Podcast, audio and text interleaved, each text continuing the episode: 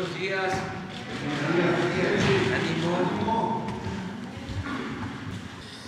Bueno, pues vamos a iniciar la semana, como siempre lo hacemos. Eh, nos va a informar Ricardo Sheffield, procurador federal del consumidor, sobre el quién es quién en los precios y eh, luego ya abrimos a preguntas y respuestas y adelante. Muy buenos días, señor presidente. Muy buenos días a todas y a todos ustedes. ¿Quiénes quieren el precio de los combustibles? La semana pasada el promedio de la gasolina regular fue de 21 pesos con 84 centavos, la de la premium 24 pesos con 9 centavos y 23 pesos con 61 centavos el promedio del diésel. Con corte el 23 de noviembre, la mezcla mexicana de petróleo 71 dólares con 69 centavos de dólar el barril. Pueden ver ustedes cómo ha venido una tendencia a la baja, afortunadamente, en los precios internacionales de los combustibles, eh, llegando ya pronto, esperemos, a los promedios que se tenían al inicio del año. Eh, antes de que iniciara la crisis a consecuencia de la guerra entre Rusia y Ucrania.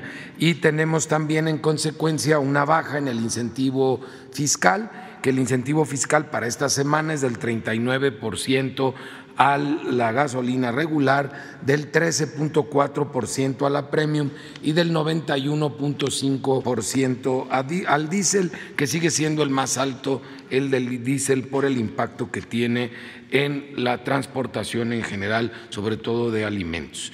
Vamos a ver que las tres más careras en esta semana fue Oxogas, qué pena, quedó en primer lugar, algo se les descompuso por ahí porque normalmente están a la mitad de la, de la tabla, Petroseven y, y Arco. Esto afecta mucho al norte del país porque las tres son cadenas importantes en el norte de, de México y fueron las más careras y las más económicas la semana pasada fue Orsan, Total y G500. Vamos a verlo ya en lo individual por gasolineras y tenemos que una gasolinera de BP en Escárcega, Campeche, con un precio al público de 23 pesos con 99 centavos, sí se ganó la medalla de pasarse de rosca, ¿no? 5 pesos con 43 centavos.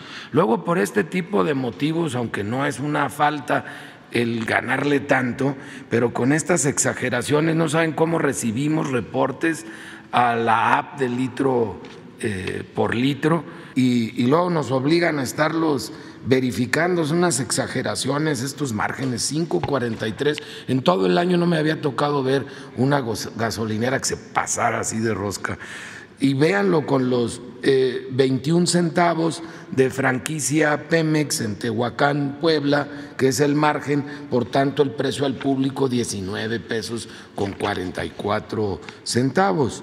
Vamos a ver ahora eh, en la gasolina eh, premium como móvil en Monterrey, Nuevo León, a 25 pesos 90 centavos el litro, precio al público, tiene un margen también bastante alto de cuatro pesos con 77 centavos, comparado con los 25 centavos de margen en Puebla, Puebla, de franquicia Pemex, un precio al público de 21 pesos con 36 centavos. Eh, vamos a ver cómo en el diésel es ahora BP, que tiene el precio y el margen más alto, en Escárcega, Campeche, 24 pesos con 99 centavos por litro, un margen de 2 pesos con 87 centavos mientras que en Río Verde, San Luis Potosí, franquicia Pemex, tiene un precio al público de 23 pesos con 39 centavos y un margen muy razonable de 16 eh, centavos. Recibimos a la app de litro por litro 258 eh, eh, quejas o denuncias y realizamos 315 verificaciones o visitas de constatación hubo dos gasolineras que se negaron ser visitadas, ser verificadas. Fue en Jesús María, Aguascalientes y en Tlachichuca, Puebla. también tuvimos eh, estas, estos dos incidentes. Aquí tenemos los números de las estaciones de servicio donde no se dejaron verificar el 20 de noviembre y el 19 de noviembre pasado.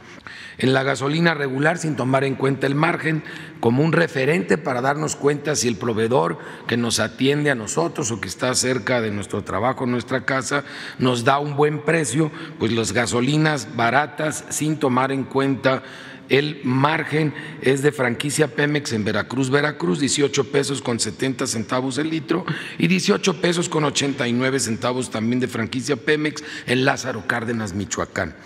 Eh, las más caras, 24 pesos con 24 centavos también de Pemex en Santiago, Papasquiaro, Durango y 24 pesos con 8 centavos de franquicia Pemex en Chimpalcingo, Guerrero. Como ven ustedes, no influye el tema de la franquicia, puede haber en todas las franquicias quienes den caro, quienes den barato, en este caso Pemex se llevó las más económicas y las más caras, es un referente Obviamente nadie va a ir a cargar hasta ese lugar más que los que viven por ahí, pero te puedes dar cuenta con ese referente si está a buen precio tu proveedor de gasolina o debes de buscarle en la app de litro por litro un mejor proveedor.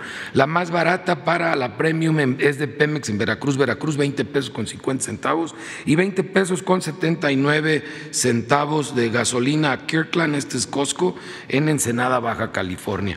La más cara 26 pesos con 89 centavos de Shell en Naucalpan, Estado de México, y también Shell en Atizapán, en el Estado de México, 26 pesos con 83 centavos. El diésel, la más barata, 22.55 de móvil en Tepaxtlaco, Puebla, y 22.69 de Shell en Chicoloapan, Estado de México. Las más caras, 26 pesos con 24 centavos en Guadalajara, Jalisco de Pemex y 25 pesos con 88 centavos en Estado de México.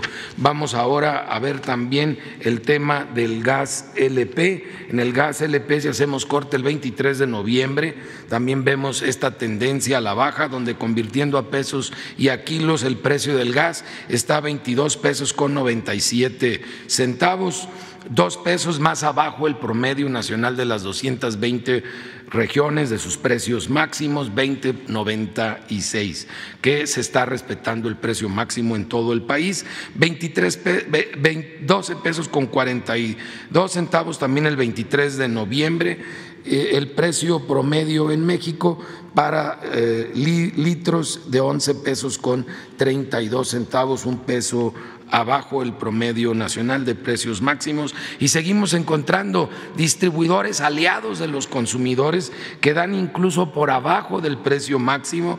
Tenemos casos en Jalisco, en Veracruz, en Oaxaca, en Puebla, en Coahuila, en Guanajuato, en Michoacán.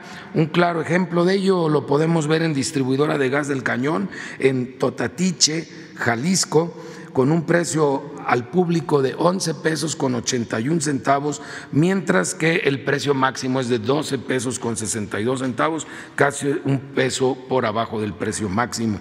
Para el caso de cilindros de gas, ya por kilo, tenemos eh, casos por abajo del precio máximo en Puebla, en Veracruz, en Jalisco, en Zacatecas, en Guanajuato y en el Estado de México. Gas El Paraíso en Huitzilán de Cerdán, Puebla, un precio al público de 20 pesos con 87 centavos por kilo, cuando el precio máximo es de 21 pesos con 73 centavos, también casi un peso por abajo.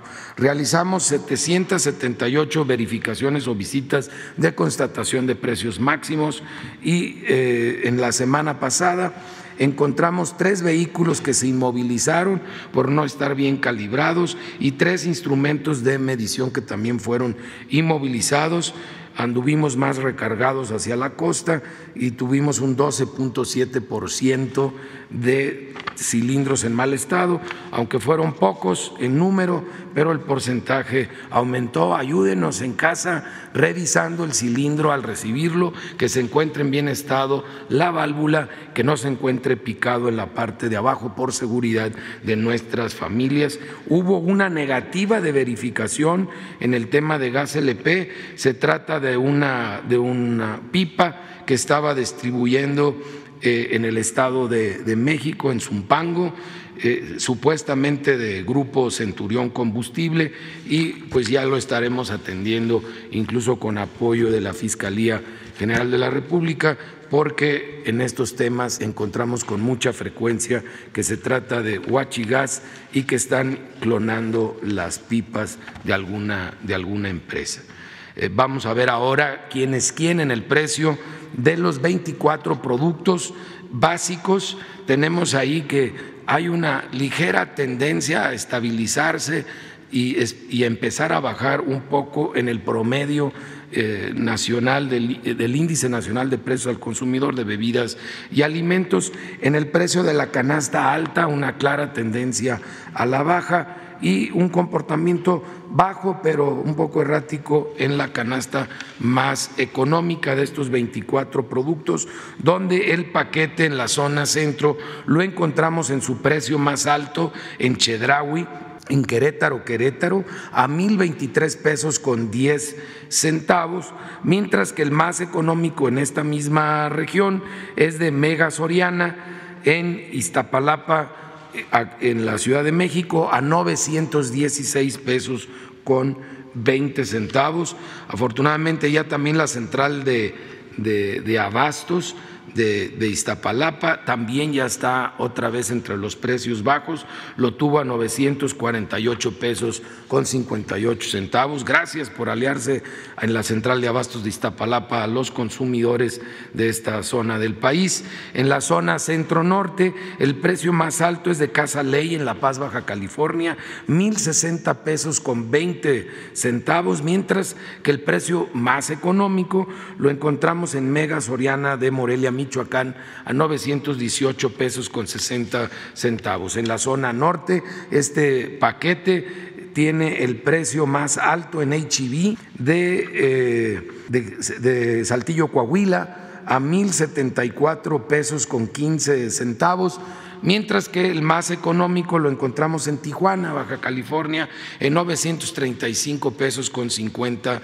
centavos, el mismo paquete de 24 productos.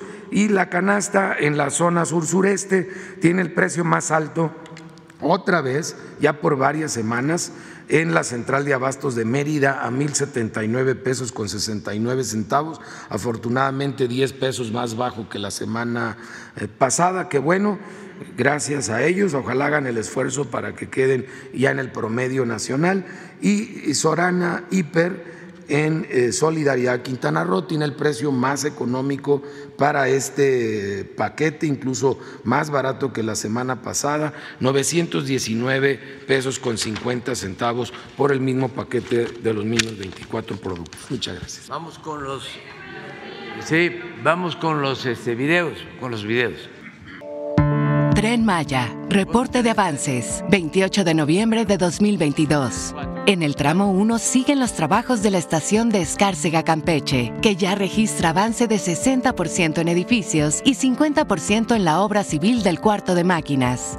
Actualmente se habilitan columnas y traves para el segundo nivel donde se encontrará el andén, mientras en el primer nivel, que está casi terminado, se ubicarán taquillas, elevadores y oficinas.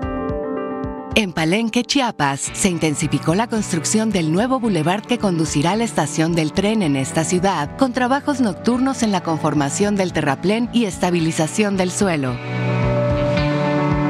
En el tramo 2, en el libramiento Campeche, continúa la colocación de traves para el viaducto de la olla. También avanza el armado de varillas para el paso vehicular que cruzará la carretera para llegar a la estación. En el tramo 3 continúa el acopio de balasto que llega a través del Puerto Progreso Yucatán, procedente del puerto de Veracruz.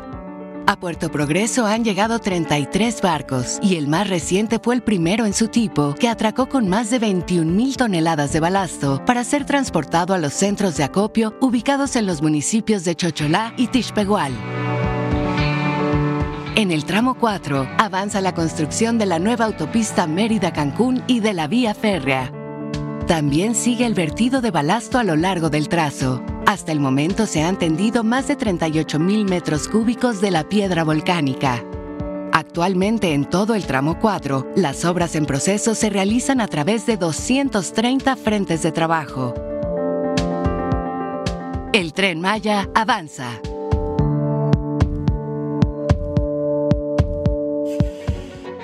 La Comisión Nacional del Agua informa los avances en la construcción del Parque Ecológico Lago de Texcoco. Se han plantado 1.400.000 especies herbáceas para la reforestación de 9 hectáreas. Como parte de las acciones de mantenimiento y prevención de incendios forestales, se continúan los trabajos en más de 10.000 metros cuadrados de la brecha cortafuegos que se localizará en las inmediaciones del vivero.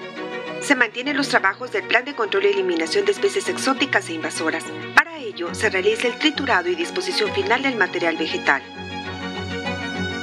En el Jardín Central, iniciaron los trabajos de plantación para lo cual se lleva a cabo la conformación de cajetes, en los que posteriormente se colocarán sustratos y las especies arbóreas. Se trasladaron los primeros 150 árboles para su adaptación y posterior plantación en las islas, que servirán como barreras rompevientos. En los estacionamientos se colocaron más de 600 metros cúbicos de concreto armado para cimentaciones silosas. También se inició la conformación de la ciclovía con más de 2 kilómetros de tesontle compactado, así como la construcción de guarniciones. Como parte de los trabajos en redes de infraestructura, se han colocado 8.400 metros de tubería de instalaciones hidrosanitarias. A la fecha, se concluyeron 32 canchas deportivas y se terminaron las cimentaciones superficiales de las edificaciones que alojarán los servicios a visitantes. En las vialidades de acceso al parque, en la zona norte, fase 2, se inició la demolición de asfalto para la construcción de casetas de vigilancia y paradores de autobuses. Asimismo, arrancó la obra del edificio de visitantes del parque con trabajos preliminares de trazo, demolición y excavación. Como resultado del proceso natural de restauración ambiental de la zona, los cuerpos de agua como la laguna Jalapango van recuperando extensión y con ello fortaleciendo su biodiversidad fecha, se han generado más de 4.600 empleos en la construcción del parque. Ya, muy bien, empezamos. Buenos días, presidente. Miguel Arzate, del Sistema Público de Radiodifusión del Estado Mexicano, Canal 14.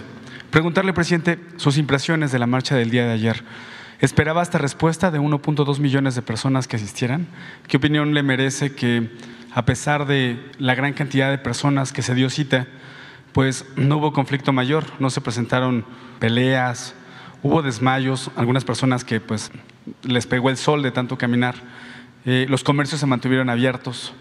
¿Qué lectura dar de, de, la participación que hubo de ayer como primera pregunta y primer tema, presidente? Bueno, pues estoy muy contento, feliz y sobre todo muy agradecido con la gente, con todos, porque se volvió a dejar de manifiesto la bondad, la generosidad, la solidaridad de nuestro pueblo. Es una fórmula efectiva y no falla. Si se atiende al pueblo, la gente responde. No es cierto, repito una vez más, de que el pueblo sea malagradecido. El pueblo es muy fraterno, muy solidario y es una lección para cualquier gobierno en cualquier parte del mundo. Antes de voltear a ver cómo se ayuda a los de arriba. O a ciertos sectores formadores de opinión pública, hay que voltear a ver y atender al pueblo.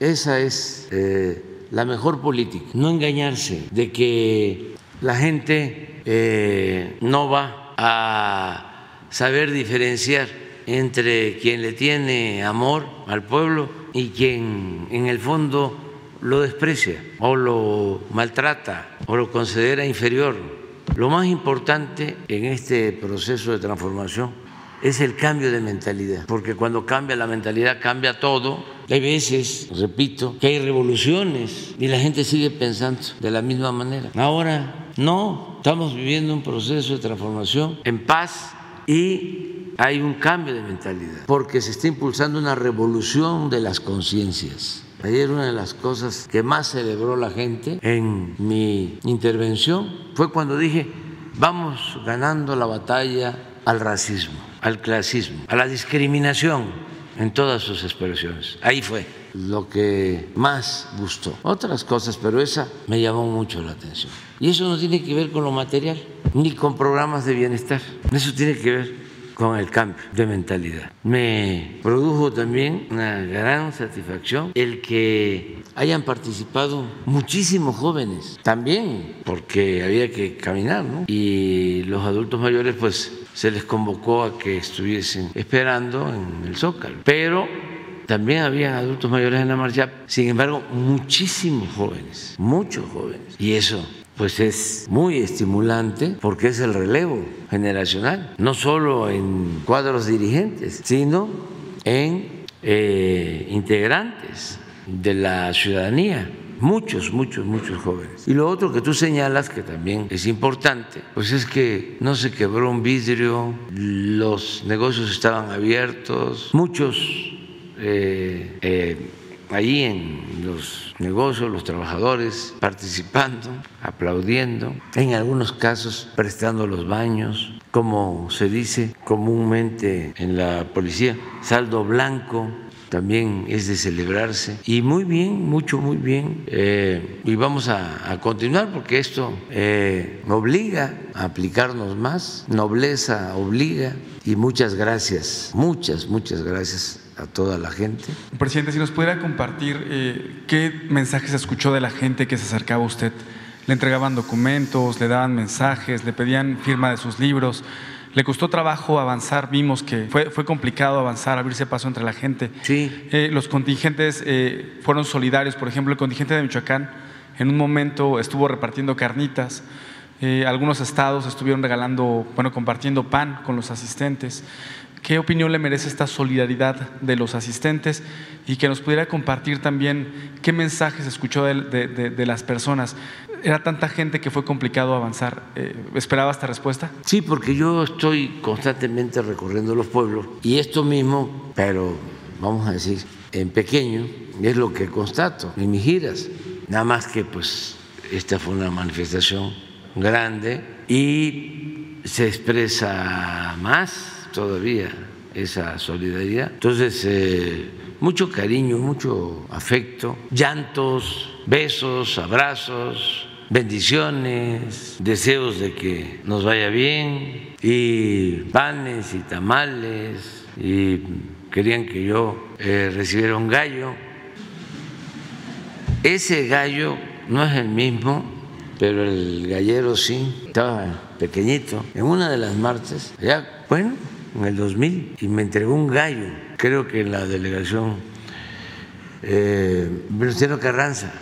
Y fue en la campaña para el 2000 por la jefatura de gobierno, tiene 22 años, y me llevé el gallo y vivíamos en Copilco, en un departamento, y llegué y ya pues, estaban todos dormidos. Yo, ¿dónde pongo el gallo? Y lo puse en el baño de la sala. y a las seis de la mañana empieza el gallo a cantar y todo el mundo se despierta ahí. ¿Qué trajiste?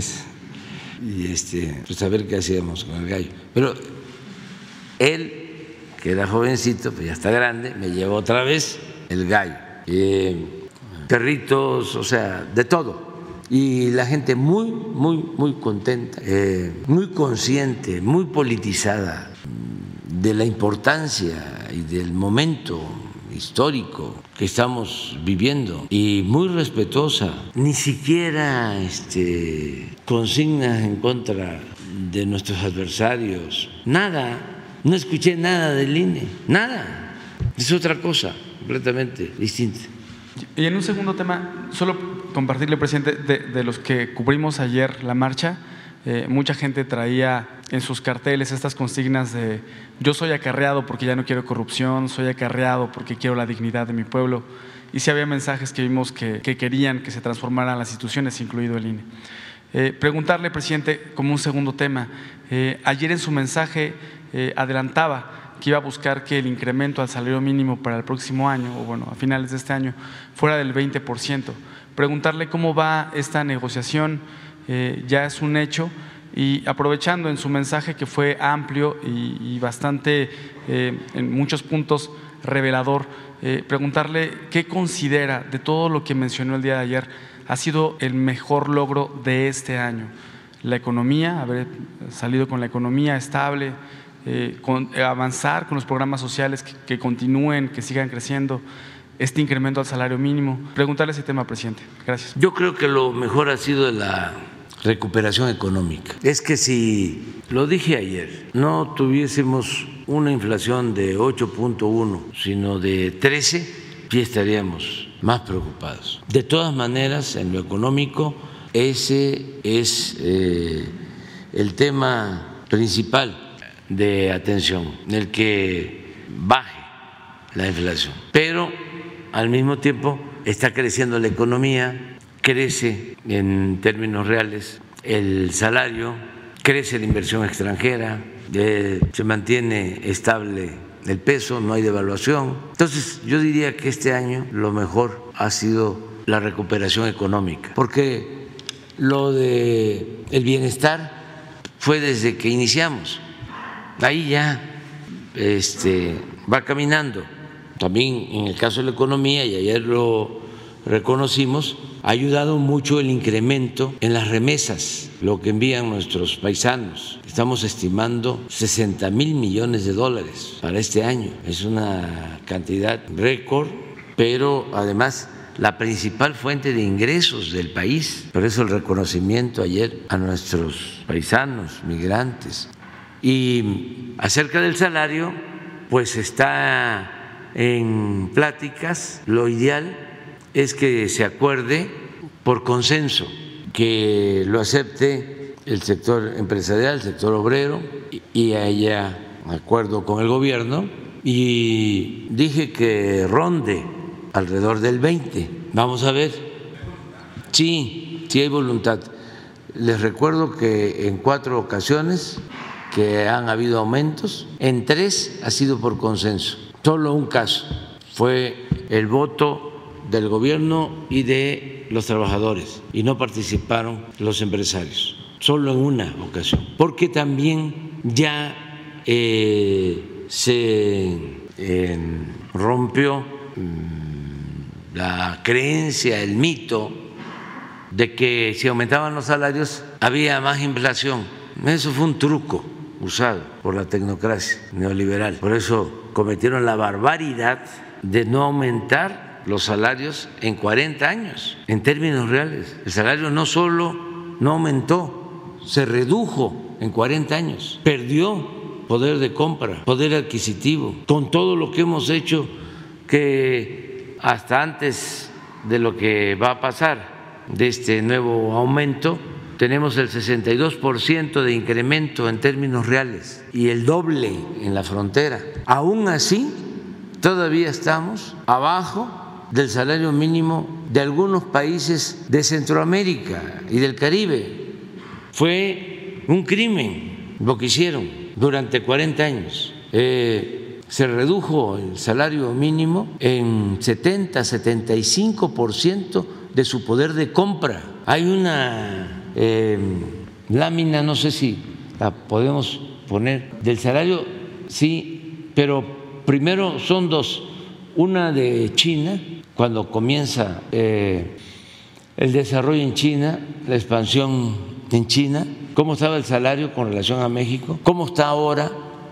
Ese está en mi libro, creo que el de la economía moral, y eh, la otra tabla de el salario en México en los últimos 25, 30 años. Entonces, eso es lo que eh, tenemos que resolver y eh, pues es la economía la que ha estado funcionando, nos ayuda mucho eh, que se fortalezca el mercado interno y con estabilidad, que no haya eh, deuda, que no aumenten los impuestos, que no haya gasolinazos, que no aumente el precio del diésel, del gas, de la luz, todo eso ayuda mucho. Sí, es esto. Miren cómo comenzó. Este es en el 2000 Aquí estaba el salario en China y ese es el de México. Cuando comienza el auge en China, porque aquí hay tasas de crecimiento en China del 12, 14% anual, se decía también de las mentiras que la ventaja comparativa de China estaba en los bajos salarios. Por eso se estaba convirtiendo en la fábrica del mundo. Pero miren el comportamiento del 2000 al 2018. Van aumentando ellos su salario y en México vamos quedando. Y esto todavía se profundiza más en los últimos tiempos. Ahora, ¿por qué no pones la... Sí, esto es lo que pasó. Imagínense todo esto, pero más con inflación y la mentira, el engaño. No aumentes el salario porque viene la inflación. Y nosotros aumentamos el salario aquí y no llegó la inflación. Es hasta el 22 por la guerra Rusia-Ucrania, que es inflación mundial, pero no es por el aumento al salario. ¿Por qué no pones la inflación en México, en Estados Unidos, en Europa? Para nada más tener una idea de que la inflación viene de fuera. Entonces esto es la verdad, lo que más eh, ha ayudado. Por eso no hemos tenido crisis de consumo. Ayer lo comentaba y eso nos da mucha estabilidad, mucha paz, gobernabilidad. No se apaga la llama de la esperanza. Y esa es la fórmula. Las oligarquías o dictaduras son subversivas, agitan, producen rebeldía. El porfiriato condujo a la revolución. Entonces no me vengan con el cuento de que fue bueno el porfiriato. Vayan a engañar. Más lejos. ¿Cómo va a ser buena la esclavitud? ¿Cómo va a ser buena la antidemocracia, la dictadura? Y en el caso de las democracias, que esa es la otra lección, solo pueden tener éxito si se atiende al pueblo. Porque una verdadera democracia le afecta privilegios a la oligarquía, porque la democracia es el gobierno del pueblo, para el pueblo y con el pueblo. Entonces, la oligarquía es el gobierno de los de arriba, de los ricos. Entonces, cuando hay una auténtica democracia, no una simulación democrática, pues de una u otra forma, los de arriba se sienten agraviados. Y entonces hay una reacción, por eso se habla de reaccionarios. Esa fue la reacción que enfrentó Madero. Los porfiristas que se sentían afectados en sus intereses con la prensa porfirista, con los intelectuales porfiristas, con los militares porfiristas y por si fuese poco, con el embajador de Estados Unidos en México, Wilson, fraguaron, tramaron el golpe de Estado. ¿Qué faltó para que los ideales democráticos de Madero triunfaran? Siendo él un hombre excepcional, uno de los mejores dirigentes de México y del mundo, un hombre puro, casi santo. ¿Qué le faltó o no pudo hacer? Aliarse con el pueblo, aliarse con los campesinos, zapatistas, aliarse con los obreros, construir una base social que lo respaldara en su propósito de establecer una auténtica democracia en el país. Entonces, como no pudo o las circunstancias no se lo permitieron, pues fue derrotado por la oligarquía que si se articuló, se unieron todos en contra de él. Entonces, ¿cuál es la lección? ¿Quieres transformar? Apóyate en el pueblo. Y de manera sincera, apoya al pueblo, profésale amor al pueblo. Y si estás con el pueblo, vas a tener respaldo. Y si te pueden venir encima, como jauría, no pasa nada. Es tu ángel protector, es tu escudo, es tu detente. ¿Saben lo que dicen los detentes, no? Que traigo la bolsa. Detente, este enemigo, detente, demonio, que el corazón de Jesús está conmigo. Detente. Pero es el pueblo, el detente es la gente. Entonces, esto, por ejemplo, es esto no, no, sucedía porque por lo general la inflación en México siempre era superior a Estados Unidos, pero con bastante este, proporción. Y llegó a estar la inflación en Estados Unidos arriba que la nuestra, pero ya ellos han tomado medidas, sobre todo aquí, en el manejo energético. Esto lo bajaron porque los tecnócratas, con todo respeto, neoliberales, les cuesta mucho aceptar que es necesario el subsidio, no de manera generalizada, pero sí cuando se trata de proteger la economía popular. Por ejemplo, el aumento en el precio de las gasolinas y lo tenían sin control y se les subió. Nosotros, miren cuánto tenemos de incremento en, energético, 0.3, porque no ha subido el precio de las gasolinas, del diésel, porque si se nos sube el precio de la gasolina, aquí estaríamos en 13. Esta fue una decisión que tomamos en su momento que nos funcionó. Aquí es donde tenemos el problema nosotros. Alimentos, también por lo mismo, porque dejamos de ser autosuficientes en alimentos, en fertilizantes. Se abandonó el campo. Lo que se hizo también en el sector energético. Nada más que aquí hemos avanzado más en el rescate del sector energético y por eso tenemos más control sobre el precio de las gasolinas, del diésel, incluso de la luz. Imagínense si no hubiésemos hecho nada. Cuando llegamos ya la Comisión Federal de Electricidad, solo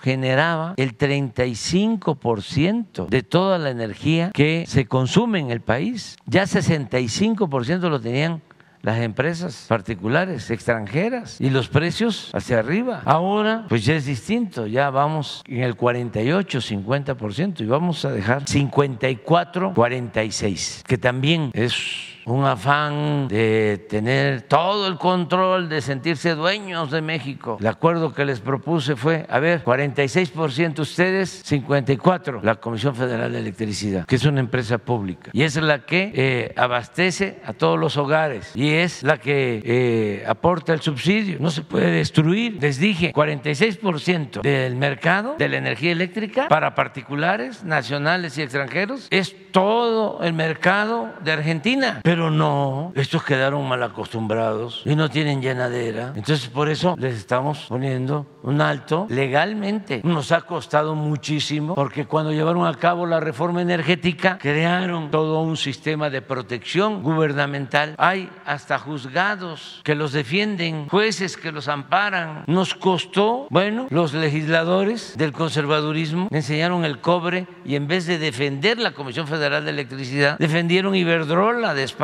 y las empresas extranjeras. Y en el Poder Judicial lo mismo, en la Suprema Corte. Estaba yo así, porque querían declarar inconstitucional la ley eléctrica para que siguieran manteniendo los monopolios extranjeros, el llamado autoabasto, que afortunadamente ya se declaró como fraude legal, pero nos costó muchísimo. Entonces, aquí no hemos podido, ha ido bajando. Hoy tengo reunión con el secretario de Agricultura del gobierno de Estados Unidos. Estamos a tratar asuntos relacionados con esto, pero este es Estados Unidos, ya bajaron, estaban más altos y Europa sí está complicada, porque ese es el promedio, pero miren, energéticos. En Europa, aún así, en alimentos, nosotros estamos arriba. Por eso aquí con Ricardo, desde luego el secretario de Hacienda, Rogelio Ramírez de la O, la secretaria de Economía, todos estamos trabajando en esto y el próximo lunes vamos a presentar un informe del plan antiinflacionario en alimentos. Les adelanto que estamos muy satisfechos con la actitud de industriales y de comerciantes. Lo vamos a ver este, graficado el lunes, pero están cumpliendo el pacto que firmamos eh, de la canasta básica en 1.038, 1.039 pesos y están abajo de eso. Pero vamos a ver quién es quién. Yo creo que esta semana van a estar más abajo, porque el lunes evaluamos. Vamos a ver quién es quién en este, la venta de la canasta básica. Bueno, pues este, para contestar, es lo económico ha sido lo principal. Buenos días, señor presidente. Stephanie Palacios de la Agencia Internacional Sputnik. Mm, me gustaría preguntarle sobre el actuar de los tres personajes principales que van rumbo a la candidatura de, su gobierno para 2024, que es Claudia Sheinbaum, Marcelo Ebrard y Adán Augusto. Ayer en la marcha vimos que eh, adelante de su contingente estaba Marcelo, que sufrió ahí un percance y casi durante toda la marcha que estuvo, que inició desde el Ángel de la Independencia, estuvo muy cercano eh, Adán Augusto y Claudia Sheinbaum, pero además también se, se preveía o se veía que también iba a estar Jesús Rodríguez. ¿Por qué no estuvo Jesús si tuvo algún imprevisto que no asistió con usted a la marcha, y también la presencia del titular del Consejo Coordinador Empresarial, Francisco Cervantes. Es mi primera pregunta. Bueno, estuvieron todos. Eh, les agradezco a legisladores, diputados, senadores, estuvieron 22 gobernadores, hasta Miguel Barbosa, que está este, eh, pues enfermo, llegó con su silla de rueda y ahí estuvo. Todos los 22 eh, gobernadores estuvieron. Estuvo en efecto Marcelo, eh, Claudia, Adán. Eh, se había pensado que iba a haber una, le llaman descubierta, con 10 este, dirigentes, mujeres y hombres, incluso más mujeres. Pero a la hora de la hora, no, pues la descubierta fue el pueblo. O sea, no se pudo. En algún momento usted, bueno, eh, se acercó un coche al lado de usted porque en algún momento sintió miedo o algún momento era muchísima gente. No, es que la gente eh, me lo pedía. O sea, empezaron a gritar, cuídenlo, cuídenlo, cuídenlo, cuídenlo, ya, ya.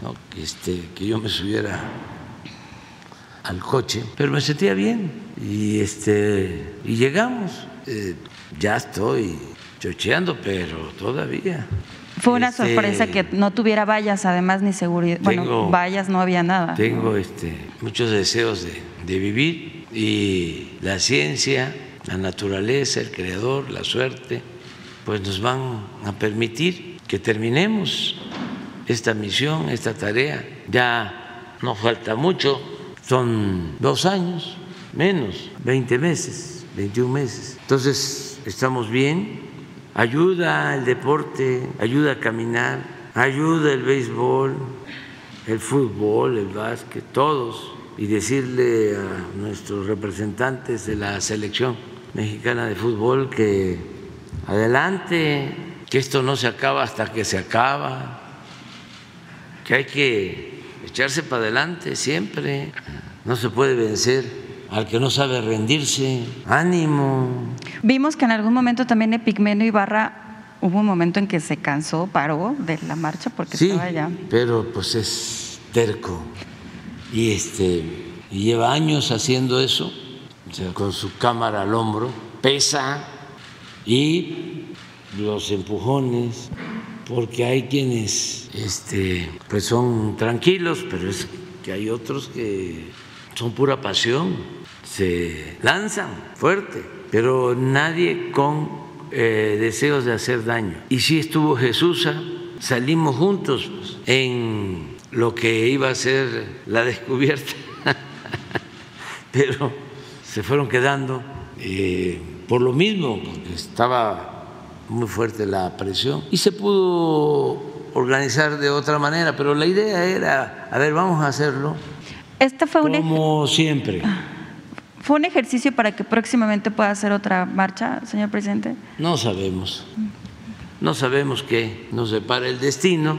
Este, esta fue porque son cuatro años eh, y la gente eh, quería expresarlo. Lo eh, manifiestan todos los días, todos los días hablan del tema, en el mercado, en la escuela, en los camiones, en el metro, en el parque, en todos lados es tema.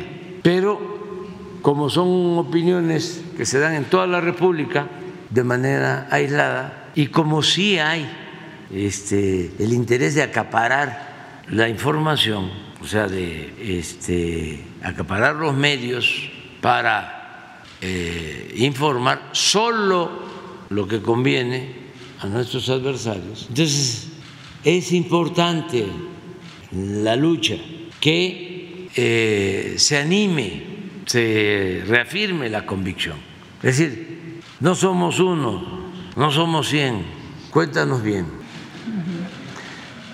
Y se encuentran amigos de años de lucha, ahí se abrazan y de otros estados. Tiene un efecto extraordinario, una movilización. Ya estábamos también muy hamburguesados y nosotros venimos de un movimiento de transformación, de cambio. No hay normalidad política, no, estamos en la cresta de una ola de transformación. No es el tiempo en que no se movía nada del inmovilismo, de la formalidad, de que todo era acartonado, de la ortodoxia, del conservadurismo. Mantén todo igual y que no se mueva ni una hoja del árbol de la política o de la vida pública. No, es una transformación pacífica, pero transformación al fin. Y eso es lo que se mostró ayer y se va a seguir mostrando. Y yo agradezco mucho a la gente que estemos llevando a cabo entre todos desde abajo este cambio para bien de México sin violencia, de manera pacífica. Y que respetemos a nuestros adversarios y que se les garantice su derecho de manifestación, su derecho a disentir. Ayer también lo dije, me da mucho gusto, México es hoy santuario de las libertades. Imagínense que vienen los personajes más famosos de la ultraderecha en el mundo hacer una convención en México sin ningún obstáculo, porque tenemos la convicción de que debemos de procurar la libertad y nunca más si es posible aplicar el artículo 33 de la Constitución que se ha aplicado por más de un siglo, el expulsar por extranjero pernicioso a quien habla mal del gobierno de México o este opina mal. Una vez hace poco, creo que con Cedillo, vino una banda musical, música de jóvenes, y dijeron algo, hubo algún incidente, y vámonos, para afuera, el 33. Defensores de derechos humanos, para afuera, 33. No, no, por eso es muy importante el seguir con la revolución de las conciencias porque es seguir cambiando la mentalidad de la gente. Y cuando se enojan mucho los adversarios, que están eh, ofuscados, no caer en ninguna provocación, amor y paz, serénate, tranquilízate, vamos a, dialogar, vamos a debatir, tranquilo. Si no tienes argumentos, si solo lo que tienes es coraje, odio, pues hermanita, hermanito, primo hermano, sigue tu camino. Ahí la llevas, vas bien, pero no enfrascarse en el pleito. Y uno tiene que estar bien con su conciencia, que ese es el principal tribunal. Pues eso es, y los dirigentes, todos participaron. Ah, le agradezco mucho a Francisco Cervantes, presidente del Consejo Coordinador Empresarial, que asistió, también Antonio del Valle de la eh, Asociación de Negocios, de dos organizaciones empresariales muy importantes, y estuvieron otros empresarios, hice referencia a uno de ellos, a Bremer, porque tengo eh, opiniones de varios deportistas que él los ayuda. Y además cuando se iba a vender una casa para dar unas becas a deportistas, él la compró. Entonces, por eso este, lo mencioné y así llegaron otros y muchas gracias a todos los que nos acompañaron y no hubo ningún problema porque la gente es muy respetuosa, eh, muy madura y no tiene intenciones de ofender. Lo único que se busca es que haya respeto. Lo que también eh, dijimos para el caso del el gobierno de Estados Unidos, de sus legisladores. Recordamos que los mexicanos en Estados Unidos son 40 millones, que nuestros hermanos puertorriqueños son 5 millones y que nuestros hermanos cubanos son 4 millones, pero que los mexicanos, nuestros paisanos, son 40 millones. Entonces no pedimos nada especial, trato preferencial, privilegios porque hay comunidades hispanas que tienen más participación que los mexicanos en la vida pública en Estados Unidos y mucha influencia política en Estados Unidos y en el mundo. Los políticos de Cuba en Estados Unidos son los que presionan para mantener el bloqueo en Cuba y afectar al pueblo de Cuba con una política violatoria de los derechos humanos. Y los mexicanos en Estados Unidos que son mayoría, no actúan así, los que están allá son respetuosos. Entonces, ¿qué pedimos para ellos? Respeto y que no estén pensando que si le van a faltar el respeto a los mexicanos allá, no vamos a quedar callados. No, no queremos trato especial. Lo único que queremos es que respeten a los que viven y trabajan honradamente en Estados Unidos. No queremos campañas anti-mexicanos, anti-migrantes, mucho menos maltrato, discriminación. No queremos la xenofobia. Entonces, eso quedó ayer también de manifiesto. Y también quedó de manifiesto, nos llevamos muy, muy, muy, muy bien con el gobierno de Estados Unidos. Como nos llevamos bien con el presidente Trump, tenemos que agradecerle, como al presidente, primer ministro Trudeau, porque se volvió a suscribir el tratado. Si ahora México es el principal socio comercial de Estados Unidos en el mundo, si tenemos récord en la llegada de la inversión extranjera a México, es en mucho porque logramos ese acuerdo. ¿Hablarán sobre el tema del maíz transgénico en esta reunión que va a tener con ¿Mande?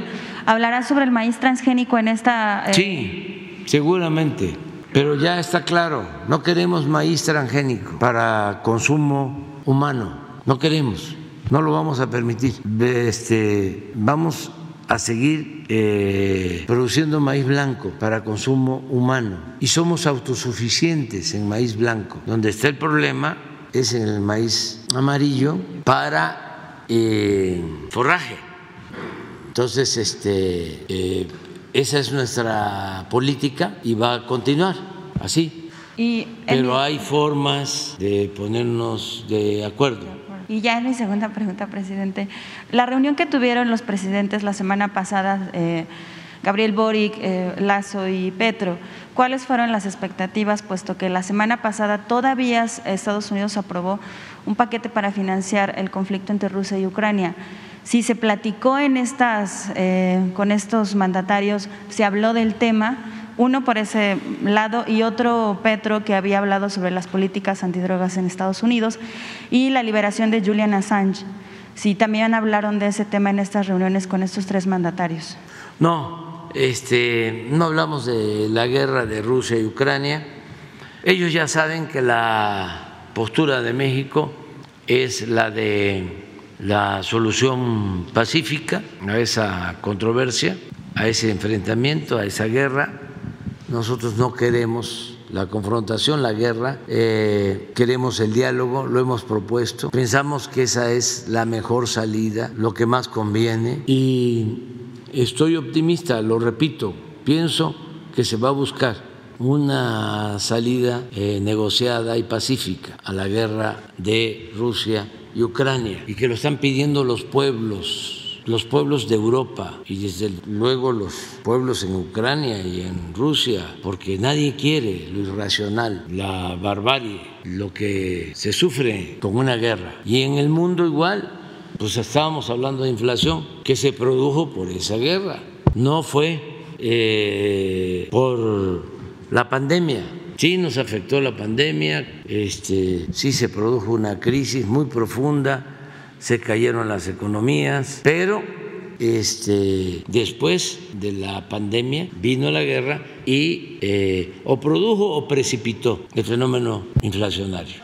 Bueno, en el caso de, de mm, Rusia y de Ucrania, queremos la paz, celebramos que ya se iniciaron las pláticas de la oposición y del gobierno de Venezuela. Y parece que bien, no sé más, este, pero lo celebro. Y eh, fue muy buena la visita de los tres presidentes, quedamos en reunirnos posteriormente y pues son pueblos hermanos, Chile, Ecuador, Colombia, con los tres presidentes llevamos una muy buena relación. Eso es lo que puedo comentarte y vamos a hacer. Buenos días, presidente Carlos de Nación 14 y MCB de Quintana Roo. Eh, eh, en días pasados, eh, presidente, usted refirió que la marcha de ayer tal vez iba a ser la última eh, pues de, esta, de, de usted. Eh, preguntarle si después de, del de la respuesta de la gente a su llamado a acompañarlo a esta marcha con motivo de su cuarto informe, eh, a estos mares de gente que llegaron ayer, que yo personalmente creo que la jefa de gobierno se quedó corta con 1.2 millones, quizás fue un poquito más, eh, preguntarle si de verdad considera que esta pudo haber sido su última marcha o si hay más Andrés Manuel para después, para mañana, quizás su quinto, sexto informe o ya como expresidente cuando el pueblo eh, lo requiera, presidente. Esa sería mi primera pregunta. Bueno, presidente, no, así categórico. Yo me retiro al terminar mi encomienda, mi mandato, a finales de septiembre del 24, y me jubilo y no vuelvo a participar en ninguna actividad pública, política, ni siquiera social. El otro día que estábamos hablando en la casa, cuando cumplí años, que estaban mis hijos, uno de ellos me preguntó, ¿y no vas a ir a la boda? ¿No vas a ir a mi boda? Le digo, no, este, ya se casan, ya se vienen acá, unos dos días, y yo les voy a celebrar. Este, también José Ramón me dijo, ¿y no vas a ir a ver cuando empieces a jugar béisbol? Salomón, no, que venga a batear aquí. este, y política menos. Yo ya cierro mi ciclo. Nada más voy a hacer un libro antes de irme para terminar de explicar, sobre todo lo que ayer definí como humanismo mexicano. Estoy pensando cómo llamarle, pero me gustaría más eh, encontrar un nombre que tenga que ver con el fin de ciclo. Casi hasta me gustaría ponerle fin. ¿El fin? El fin eh, de la vida pública política. Y ya no vuelvo a publicar hasta tres, cuatro años hacia adelante, porque me voy a dedicar a eso, a escribir. Pero es un libro que ya les he explicado, que me va a llevar varios años, que es una investigación. Voy a reunir toda la bibliografía que necesito para escribirlo y voy a publicarlo en tres, cuatro años después que termine y va a ser sobre el pensamiento conservador en México, una investigación. Hay un libro parecido, bueno, hay dos, hay uno de García Cantú que se llama El pensamiento reaccionario en México o algo así, buen libro, pero más que nada es eh, un análisis y la exposición de ciertos documentos históricos a lo largo de la historia. ¿Cómo? El pensamiento de la reacción mexicana. Y hay otro que se llama el conservadurismo en México. Así como don Jesús eh, Reyes Heroles escribió que es un buen libro, el liberalismo mexicano, por ese tiempo, un poco después, un maestro famoso, bueno, de la Facultad de Derecho, escribió sobre el pensamiento conservador, Noriega, pero a ver, no quiero este, decir aquí cómo le decía, cómo le llamaban, que también es un buen libro. Alfonso Noriega, ¿cómo se llamaba el libro? El pensamiento conservador. Entonces, algo así voy a hacer, pero eh, me va a llevar tiempo. Entonces, desaparezco. Antes no sabemos, porque este si la gente quiere, podemos el año próximo hacer algo como despedida, porque ya va a faltar. Quinto informe, presidente, otra vez. Como quinto informe, sí. Y este, pero no estar ya siempre, sino si podemos, eh, pues nada más el zócalo, depende de cómo se presenten las cosas. Descartado que esta es su última marcha entonces, por lo pronto. Bueno, por lo pronto sí. Hasta eh, finales de mi gobierno. Ok, presidente, gracias. En otro tema, eh, economía, me permito leer para no omitir eh, ciertos detalles que quisiera exponerle, presidente. hace aproximadamente tres meses, mi compañera Sandra Aguilera le expuso aquí, en este mismo espacio, varios temas sobre investigaciones que, compañeros reporteros estábamos realizando en, este, en diversos este, juzgados infiltrándonos en el día a día en varios expedientes judiciales y federales eh, y, locales, algunos alojados en San Lázaro y otros en el Tribunal de Justicia de aquí de la Ciudad de México, con la finalidad de medir hasta qué grado de corrupción se manejan varios de estos juzgados. Eh, mi compañera le dio información muy puntual y usted eh, había tuvo que eh, canalizarla con el secretario de Gobernación, Adán Augusto López. Bueno, sin embargo, también nos hemos dado cuenta que la corrupción no solo se encuentra en el área judicial, presidente, sino también florece, incluso me atrevería a asegurar que nace desde las estrategias ilícitas de varios despachos de abogados que usan y abusan de los procesos judiciales, ya sea a través del tráfico de influencias, la falsedad, la confusión o la simple omisión de información en sus eh, promociones y solicitudes de amparo, para hacer de la ley de amparo y medidas cautelares su trinchera y guarida para no cumplir con la ley, suspendiendo de manera arbitraria procedimientos, obstaculizando proyectos, complicando la ejecución de sentencias o la impartición de la justicia. Tal es el caso de Cibanco que ha metido de manera escalonada más de cuatro amparos sobre un acto reclamado, por ponerle solo un ejemplo, del cual omito para efectos legales un número de expediente, pero le afirmo, tengo tanto este como muchos otros más eh, evidencias de, este tipo, eh, agotando y volviendo a presentar indefinidamente el mismo amparo, solo cambiando pequeños detalles y omitiendo sus anteriores resoluciones, con lo que engaña a los juzgados y aparte los somete a diferentes jurisdicciones para confundir y estafar. Si bien esto de por sí ya es grave, lo que no lo que eh, potencializa es el caso de Cibanco se ha convertido en la institución fiduciaria más grande de México, eh, ya que ahí se manejan más de 2.700 fideicomisos de todo tipo, tanto privados como gubernamentales y el hecho de suspender judicialmente procedimientos de ejecución de sentencia no les reduce ni un ápice de su contingencia de pago y garantía. Eh, solo ganan tiempo, lo que vulnera la seguridad de todos los fideicomitentes que dependen de su comportamiento ético y legal. Eh, ¿Se imagina, presidente, si esta institución bancaria, así banco, ya no pudiera confundir más a los jueces para que les dieran más suspensiones o les cobrara y le cobrara de un solo golpe las eh, sentencias en contras que ya tiene firmes y que suman más de 60 millones de dólares, según los procesos a los que hemos tenido acceso? ¿Sabe del efecto dominó que provocaría en el sistema bancario y financiero mexicano, tanto privado como gubernamental, la falta de cumplimiento de una institución tan inmiscuida hasta las entrañas del sistema bancario. Presidente, eh, ¿el gobierno o a través de la Comisión Bancaria de Valores y la Conducef tienen algún procedimiento de protección preventiva para ahorradores y fideicomitentes en riesgo de incumplimiento o por la falta de liquidez de instituciones como banco, como yo que ya lo comenté? Sí, estamos viendo eso.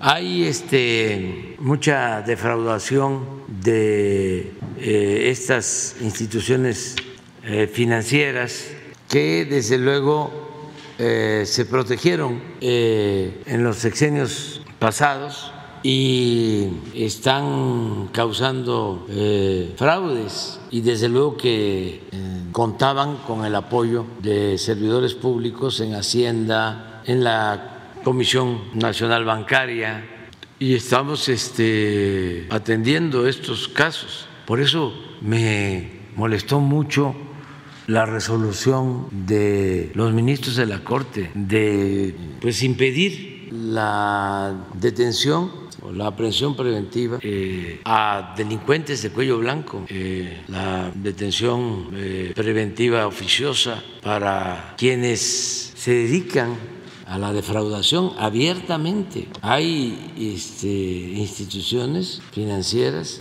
esta que tuvo que ver con Segalmex eh, es la misma que eh, manejó dinero del gobierno de Yucatán y es la misma que maneja dinero de un fideicomiso del el sindicato de maestros y está en todos lados. ¿Y cómo este, se le permitió tanto sin este, respaldo financiero? Supuestamente los recursos los invertían pero no hay solvencia económica. En el caso de Segalmex, recuperamos el dinero porque había el respaldo de un banco y se le exigió al banco que devolviera el dinero, pero en otros casos no. Entonces son fraudes que se están eh, combatiendo, pero era una práctica común. Volvemos a lo mismo, lo de los factureros. Es una vergüenza que se detuvo. Llegamos y consideramos que se este, frenaron porque se desataron desde el gobierno de Calderón y en el gobierno del presidente Peña fue eh, excesivo, excesivo lo de las facturas falsas. O sea, un fenómeno de 10 años. Entonces, eso nos lleva a modificar la Constitución considerar delito grave, que no lo era, la defraudación fiscal. Y ahora la Corte resuelve que pueden salir bajo fianza si no se demuestra en un plazo, si no hay sustento, si no hay bases. Todo un truco para que con argucias legaloides salgan. Entonces, eso de los factureros también que no estén pensando que porque ya hubo la modificación y hay que buscar la forma de reformar la Constitución, o sea, para que vuelva otra vez. Es como lo de la austeridad. Ah, es que nos amparamos. Y, sí, pero volver de nuevo a una iniciativa, pedirle a los constitucionalistas que nos orienten de cómo hacerle para que sea delito grave la defraudación fiscal, que no sea un asunto que se tenga que ventilar por la vía civil, sino penal, porque le están robando al pueblo. Todavía cuando se trata de robos por herencias, pues bueno, podría justificarse que sea un asunto civil, pero cuando es un robo a todo el pueblo, Eso tiene que ser penal, es corrupción. Entonces sí estamos viendo eso, no lo vamos a dejar. O de Cibanco. Yo creo que es esa institución, no sé si eh, es la de Segalmex, porque es que hay varias, pero esa de Segalmex tiene en varias partes. Y abogados, como tú dices, prepotentes. Bueno, en el modus que hemos detectado de Cibanco es dilatar los procesos, eh, desobedecer, confundir a, los juzgados, eh, haciendo de la ley de amparo su pues usándola tramposamente. Sí, un abuso. Sí, eh, lo que podría provocar en el caso de que se vea obligado a pagar, pues un problema en, el sistema bancario mexicano. Presidente. Sí, un abuso en la garantía de el amparo que pues es un derecho importantísimo, casi es un derecho humano. Entonces ya está, eh, podría confirmar si la Comisión Nacional Bancaria de Valores, la Conducef, podría revisar este caso, sí, sí. si le podríamos eh, darlo, todo lo que sí, son muchos expedientes. darle toda la información al secretario de Hacienda está atendiendo esto este, con rectitud. Ok, y ya como último comentario, este fin de semana se firmó el acuerdo del trasvase de agua de la presa El Cuchillo en Nuevo León a, la presa Marte Regómez en Tamaulipas. Eh, eh, estuvieron presentes eh, representantes del gobernador de Nuevo León, que no pudo estar presente, el director de la Comisión Nacional del Agua, el gobernador de Tamaulipas, Américo Villarreal, y el secretario de Gobernación. Esto pues, es un hecho histórico en el, en el marco del aprovechamiento de los recursos naturales, en este caso el agua, que antes se aprovechaba. No existía un tratado de, de este tipo eh, como como consecuencia pues la última gran sequía o, crisis de agua que, que, golpeó el estado de Nuevo León. Eh, esto, presidente, pues eh, fue tomado en Tamaulipas, sobre todo en la región norte donde se encuentra esta, esta presa, pues con, pues con un buen ánimo, nunca se había visto esto. Eh, ¿Qué más viene para Tamaulipas, señor presidente, en, en este, coordinación gobierno federal y tal vez, y tal vez otra entidad que colinde con, como Nuevo León? Con Tamaulipas otra vez. Eh, Muchas cosas. De, este nuevo gobierno que. Muchas cosas. Este, eh, en los varios Tamaulipas que hay, porque eh, es Tamaulipa de Tampico, de Madero, de Altamira, toda esa región. Es Tamaulipas de pues Victoria, la capital, y todo lo que es el centro. y la Tamaulipas del, del norte. Eso por hablar de tres grandes regiones, pues son más. Entonces, eh, en el caso de, Tamaulipas mm, del Golfo, pues eh, Madero vamos a seguir con la rehabilitación de la refinería. Cuando llegamos, esa refinería llevaba como ocho meses, como un año parada ya le echamos a andar y está produciendo. Y vamos a seguir invirtiendo. Fue un compromiso que hicimos y lo estamos cumpliendo. Eh, en el caso de Altamira, se acaba de firmar un acuerdo.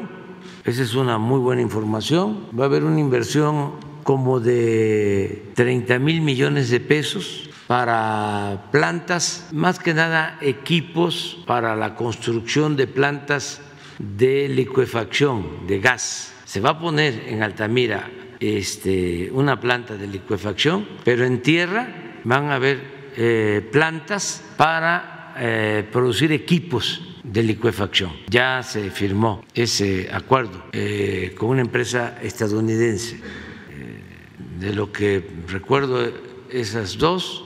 Luego en el centro vamos a impulsar mucho la actividad agrícola mucho la actividad eh, agrícola. El gobernador ha estado planteando que se eh, vuelva otra vez a impulsar los distritos de riego para la producción, sobre todo del sorgo, que tenía Tamaulipas un lugar especial y lo fue perdiendo, y eh, los árboles frutales, sobre todo cítricos, toda esa, toda esa, esa región.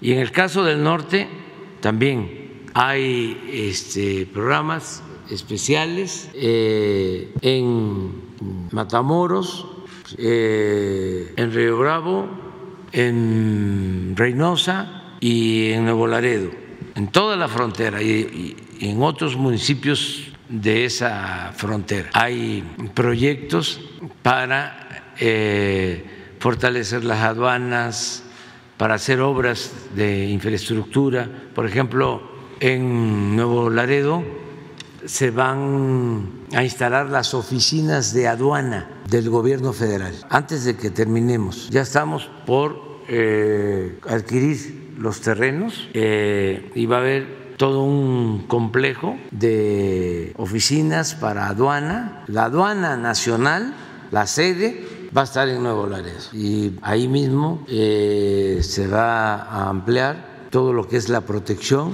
de aduanas y va a estar la Secretaría de la Defensa y la Guardia Nacional. Y lo mismo en caso de Reynosa y Matamoros se van a rehabilitar las eh, aduanas y vamos a seguir dando seguridad a la gente. Hoy en la madrugada hubo un enfrentamiento en Nuevo Laredo, se detuvo a una persona que era este, jefe de un grupo de la delincuencia y hubo reacciones, pero ya se llevó a cabo esa detención y este, hay elementos para demostrar que él eh, fue responsable de otros hechos violentos en esa zona. Ya se le eh, trasladó a la Ciudad de México y ya se está actuando. Eso fue a las cuatro y media de la mañana. Ahí con Jesús. Pero quedamos por acá. Buenos días, presidente. Buenos días a todos. Alberto Morales, del periódico El Universal. No me levanto para no tapar el tiro a mis compañeros. Hoy se da a conocer una encuesta en el periódico en donde se señala que su aprobación aumentó eh, 2% con, eh, en comparación con el ejercicio anterior, cuando tenía 62 y ahora tiene 64. Esta medición se hizo antes de pues, la marcha en contra de la reforma electoral y, en defensa del INE. Preguntarle primero su opinión. Pues que así está eh, la aprobación. Yo tengo otros datos, pero este, el que el Universal eh, dé a conocer esta encuesta, donde estamos en 64%, es muy bueno, porque lo hace un periódico que este, ha sido crítico al gobierno que represento, pero que al mismo tiempo pues demuestra que no está obcecado con atacarnos. Hasta lo celebro porque ya se estaban volviendo como el reforma.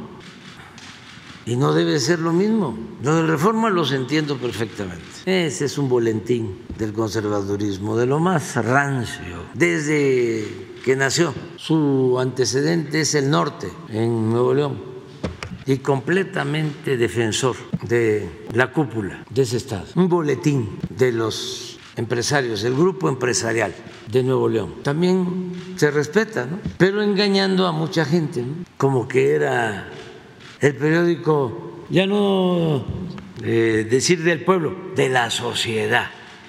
No, es el periódico de la cúpula, del grupo de los diez, que con gran influencia ponía y quitaba gobernadores a su antojo. Y ese periódico se traslada a México, a la capital, donde pues hay un ambiente más progresista, que últimamente se ha derechizado por el bombardeo de los medios, porque aquí es donde se resiente más. Esta ciudad que era completamente libertaria de repente empieza a volverse conservadora. Lo atribuyo a la repetición incesante de los medios. Pero cuando viene el norte a la Ciudad de México y se convierte en el reforma, es cuando Salinas de Gortari, él los trae, él les da todas las facilidades para reafirmar la política neoliberal, privatizadora y corrupta. Entonces los dueños dicen, en el norte con cualquier editorialista, con cualquier articulista y con los chistes de Catón, pero en la Ciudad de México necesitamos aparentar que tenemos buenos escritores. Y llegaron a tener hasta Lorenzo Meyer, Miguel Ángel Granados Chapa y así otros.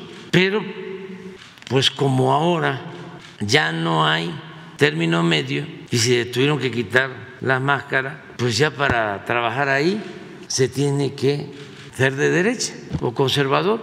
O eran conservadores, pero eh, fingían ser liberales. Entonces, todos los articulistas de derecha, todos. Es interesante el proceso. Entonces el Universal pensando de que por ahí era el camino, porque esto este, atraía público conservador, se empezaron a correr, pero yo creo que ya se están dando cuenta, porque no son muchos los conservadores y que no se pueden estar peleando por los mismos lectores. Y de repente veo, pues, bueno, el hecho que conserven a Helio Flores, ¿dónde va a haber en el Reforma un Helio Flores? Dice Calderón, ahí nanita, racista, clasista. Presidente, como segunda pregunta. Espérate, hombre. Entonces, la verdad que celebro y este, eh, le hago un reconocimiento al Universal. Y además la este, empresa encuestadora no está desacreditada. No quiere decir que este, eh, no tenga a veces este, eh, sesgos, pero es de lo más serio que hay. Eh, presidente, como segunda pregunta, también se ha dado hoy a conocer que se hizo una solicitud de información a la Secretaría de Educación para preguntarles cuáles eran los motivos, los argumentos, pues los testimonios, las pruebas de por qué se desapareció el programa de escuelas de tiempo completo. La Secretaría de Educación eh, pues dio eh, evasivas, no entregó ninguna información. Usted había mencionado que había malos manejos en este programa, pero no hay una evidencia documental, no hay eh, pues testimonios, no hay pruebas que pues revelen esto. No sé si podría usted pedirles a la SEP que abrieran más bien la información. Sí, sí, sí lo, vemos. Yo tengo este la experiencia de que no habían clases por la pandemia y estaban queriendo que se les pagara. ¿Cómo escuela de tiempo completo si no hay escuela porque está cerrada? ¿Y por qué pagar? Si se supone que la escuela de tiempo completo es alimentos para los niños y no iban los niños y no les entregaban los alimentos. Pero es mejor que se, que se aclare, que se informe. ¿La compañera? Es que quedamos en la primera. Mirza Uribe, Gaceta del Aire, simplemente mujer en los mochis, Sinaloa. Presidente, antes de lo que le quiero preguntar, le envío un saludo muy grande, una felicitación grande de nuestro gobernador Rubén Rocha.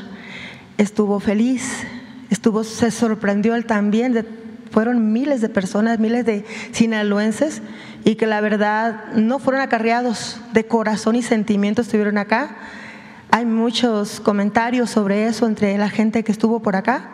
Muy bonito. El gobernador feliz, inclusive le trajeron la banda, hubo de todo en el camino acá y le mandan muchos saludos. Ok. Hace cuatro años inició la administración esta federal de usted. Presidente, usted fue al municipio del Fuerte, pueblo mágico del Fuerte, hace cuatro años que por cierto el fuerte, pues su presidente no ha hecho lo que, lo que debía todavía, no ha cumplido realmente. Pero en ese evento asistieron personas de la zona, eh, de ahí, de la zona serrana, de lo que es Choice. A un ladito está del fuerte que usted ya conoce. Toda esa gente preciosa de Choice, trabajadora, grande en economía, en, lo que es agricultura, ganadería y, lo que es la, la cuestión de, de, también de minería le mandan muchos saludos, pero también le quieren preguntar el comentario, la petición que le hicieron en esa ocasión cuando usted estuvo ahí.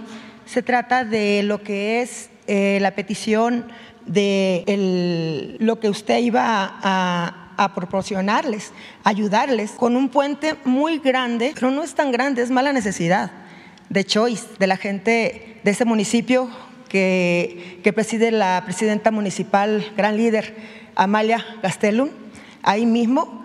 Eh, la, presa del puente de Huites, sobre la presa Bidonario Colosio, que está ahí en lo que es la carretera de Ahome, que va a conciliar con lo que es Chihuahua y que es tan necesario por la cuestión de la ganadería, cuestión de, de lo que es la agricultura, que tanto se necesita ahí apoyarlos con ese enlace y se necesita que esté el puente llamado Ojinagua, Chihuahua. Ojalá que recuerde usted eso y la petición de toda esa gente hermosa de Choice, Sinaloa, y que por cierto están muy agradecidos las personas mayores, los jóvenes, perdón, el cambio de clima. Eh, los ninis ya no son ninis, presidente. Los muchachos de allá, así como usted dijo que acá lo acompañaron más la juventud, le agradece bastante. Están motivados, emprenden negocios, estudian. Uf, un cambio enorme. La gente de Choice está muy agradecida porque la juventud ya cambió. La juventud va encaminada a un nuevo futuro para todo lo que es el Estado de Sinaloa, claro, pero también en Choice. Y también, pues, las personas mayores, adultos mayores, que por cierto está, le mandan un saludo. Aquí estuvieron personas de Choice también, cientos de personas estuvieron por allá. La señora Cruz Beltrán, ciento y tantos años en una silla de ruedas. Aquí estuvo también y dijo, cumplí mi sueño. Si mañana Diosito me lleva, yo ya conocí, a ella lo nombran diferente a usted, con un agradecimiento enorme. Por cierto que le traigo algunas cuestiones típicas allá de Choice que le envían por allá a la gente y que espera que la respuesta usted la dé.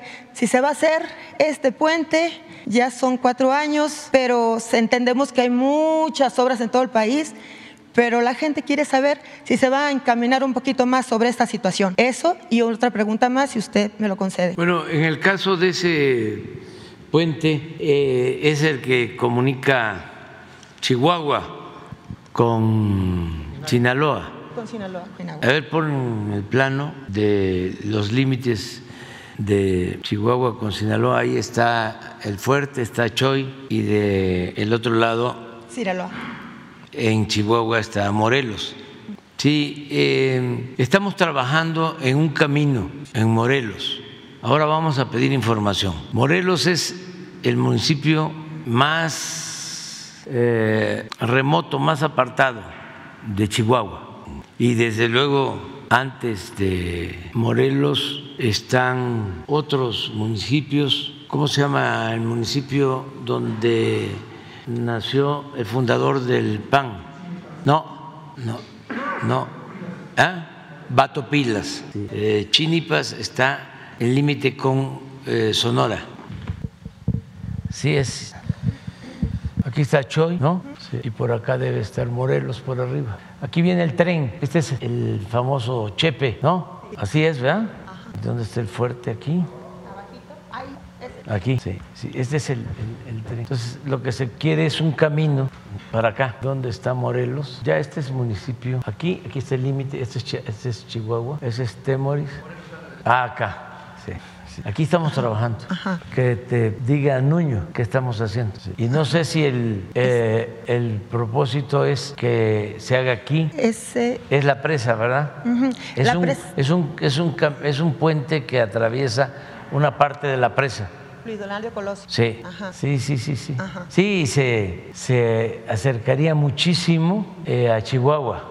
Sí, nosotros estamos trabajando en este, creo. En este nada más. El que comunica a Urique con Chihuahua. Sí, Urique está acá, mira. Ajá. Aquí Urique, sí, sí es, es la sierra.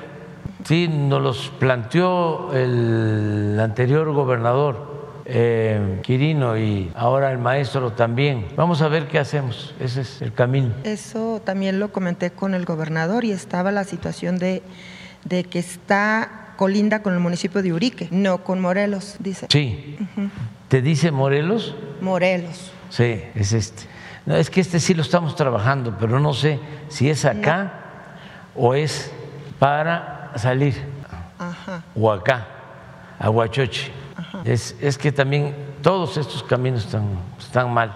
El verdadero tiene que pasar por el... Todo esto se, se, viajaba antes en avionetas. Sí. Y todavía. Pero Yo estuve en Urique, bueno, también en Morelos, aquí estaba Topilas, que es muy importante que en el porfiriato fue de los primeros pueblos en la sierra que tuvo luz eléctrica, porque llegó a vivir un funcionario del gobierno de Estados Unidos que había eh, desempeñado el cargo, creo que de secretario del Departamento de Estado, minero, dedicado a la extracción de plata. Entonces hizo un emporio aquí, hasta sus sirvientes eh, los llevó, eran extranjeros. Entonces en mula sacaban la plata fue muy famoso y este, eh, dejó obras como la energía eléctrica en el pueblo en aquellos tiempos. Presidente, ¿ubica Urique con Chihuahua? ¿Eh? ¿Ubica Urique con Chihuahua?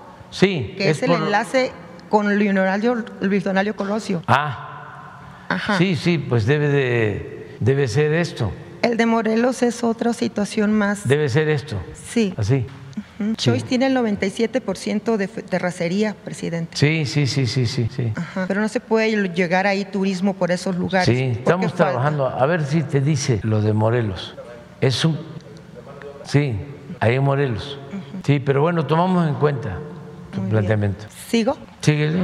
Ok, ahí voy. Presidente, eh, tenía dos preguntas, pero una muy importante que me, que me preguntaron eh, hace poco, hace, estuve en, una universidad y, y, los jóvenes que están ahí, todos están estudiando, van a clases, gracias a Dios ahorita la pandemia pasó y muchas cosas. Se lo comento porque eh, pues también coinciden que llevo a mi hija. Entonces estaban varias personas, varios muchachos jóvenes que se acercaron, se acercaron a mí y me preguntan y me están comentando que sí, ¿qué opinión le da usted a que China está otra vez con la pandemia elevándose y que hay otra vez esos problemas que se está dando?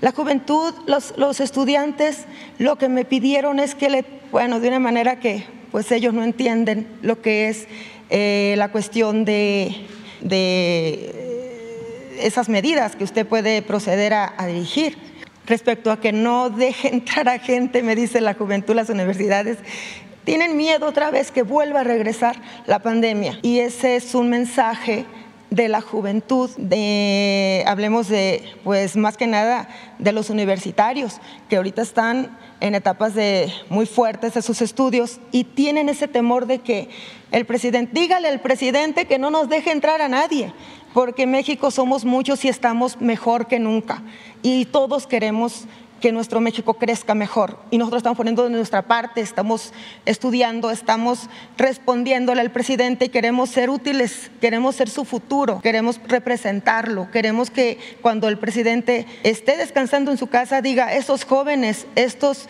profesionistas, yo los ayudé porque ellos nunca recibían becas, nunca recibían nada, nunca les apoyaban los gobiernos anteriores, igual que nuestros niños mayores, y que dicen los jóvenes, incluyendo mi hija también estaba ahí, Doris, díganle, grítele al presidente con todo el corazón y el cariño y agradecimiento, porque ahora tenemos con qué estudiar y con qué salir adelante y no preocupamos a mucho a nuestros padres. Esa es la, siguiente. Mañana va a estar aquí este, el doctor Hugo López Gatel y él va a dar respuesta a esa preocupación. Que nos informe cómo va lo del COVID, si hay algún repunte. Mañana va a informarnos y cómo está el mundo también, si te parece. Adelante. Gracias, señor presidente. Solamente un tema hay una gran preocupación de las organizaciones religiosas que ya se han manifestado oficialmente al respecto en contra de la propuesta del ministro de la Suprema Corte de Justicia, Juan Luis González Alcántara Carrancá, quien presentará un proyecto de sentencia donde se prohíbe la instalación de los tradicionales nacimientos navideños en lugares públicos. A, ver, no te escuché. ¿Dónde qué? Se prohíbe la instalación de los tradicionales nacimientos en los lugares públicos, en los espacios públicos, principalmente del pues, tradicional nacimiento de Jesucristo. Así lo dice directamente, ¿no? Concretamente dice la propuesta del nacimiento de Jesucristo de la religión católica o de cualquier adorno alusivo a alguna convicción religiosa. El ministro considera que la colocación de los motivos religiosos de cualquier religión, incluyendo aquí desde luego a los pueblos originarios o a los indígenas, y o con cargo al erario es anticonstitucional. El proyecto ordena que se abstengan de colocar en el futuro en espacios públicos, aquí se refiere al municipio de Chocholá, Quien, es el que objeto del, amparo de la autoridad responsable, y dice específicamente, la primera sala de la Corte se permite ser enfática en sostener que son estos contextos jurídico, político y social los que obligan a este alto tribunal a adoptar medidas contundentes que tiendan a evitar de forma absoluta y definitiva la normalización de las conductas estatales con fundamento en dogmas religiosos o de conciencia. Usted sabe que la institución de nacimientos o signos religiosos de todas las corrientes pues es una práctica común y parte de la cultura nacional. Y de aquí la molestia porque en el uso del término de espacios públicos pues incluiría ayuntamientos, edificios de gobierno y, y, las iglesias, son espacios públicos. El gobierno de la federación es propietaria de la mayoría de las iglesias en el país por disposición. ¿Qué comentario le merece esto y qué hará usted al respecto? Bueno, creo que este, habría que ver el, el proyecto. La, los datos los tomé del proyecto. ¿Mande? Los datos los tomé del proyecto. Lo leí. Pues completo. este, yo no estoy eh, a favor de eso. Yo creo que eso no tiene eh, fundamento legal, ni eh, tiene que ver con nuestras tradiciones, con nuestras costumbres. Además, creo que es contrario a la libertad religiosa. El problema está en que si se aprueba. No se va a aprobar. No creo que. Ya no quisiera decir nada, señor presidente. No, esto es este, una opinión que se respeta, pero pues yo le digo al ministro, ¿por qué votó para proteger a los defraudadores fiscales? ¿Y por qué ahora quiere prohibir algo que tiene que ver con la libertad religiosa, con la libertad de creencia? Juárez era anticlerical, pero no antirreligioso. Lo que pasa es Y además es prohibir el nacimiento, la instalación, la instalación, el nacimiento de cualquier signo religioso la celebración en de espacios públicos. el hombre que más ha luchado por los pobres, porque Cristo fue un luchador social. Y si se tiene un poco de conocimiento sobre la historia, sobre la obra y la vida de Jesús, se va a saber, independientemente si es solo un hombre, un profeta y no es Dios, independientemente se va a saber de que siempre estuvo en favor de la justicia, que por eso lo seguían, lo espiaban, lo llamaron alborotador del pueblo, los poderosos de su época y por eso lo crucificaron. Entonces, ¿cómo prohibir eso? Entonces, Si es este eh, Jesús Cristo es como Gandhi, como en su momento Tolstoy, hay una carta bellísima, dos, entre Gandhi y, Tolstoy, pero a si buscas algo que decía Gandhi, de que estaba a favor del cristianismo, aunque cuestionaba a los cristianos por no apegarse a la doctrina cristiana. Es interesantísimo el tema. Hay hasta una frase en una de las cartas, fueron pocas, fueron dos, allá por principios del siglo XX o finales del XIX. Les recomendaría dos libros de Tolstoy muy buenos, uno que se llama ¿Cuál es mi fe? y otro que se llama La, la fe está entre nosotros o algo así. ¿Ah? El reino de Dios está en vosotros. Es, me ayudaste. Es que ya tiene tiempo que lo leí. Por eso también ya me quiero retirar porque quiero leer. Ahora leo, pero muy poco. Este, a ver si está la frase. No, pero hay uno donde dice, este, estoy de acuerdo con los cristianos, con, con- con- con, eh, simpatizo con la doctrina de Cristo, con eh, el pensamiento de Cristo, aunque no con los cristianos que no cumplen. ¿Y cuál sería su posición en el hipotético caso de que sea Este- aprobada, presidente? Y Mandela también era un luchador social respetuoso de las creencias, y Luther King, pastor, y mi opinión es que eso no se debe de prohibir, ninguna tradición, costumbre. Además, ¿en qué daña? Es un asunto de dogmatismo, hablando de, de las creencias. No creo ¿eh? que Bueno, ya se sabe cómo, eso. ya sabe cómo se le gasta en, las cor- en la corte. No, presidente. pero eso no.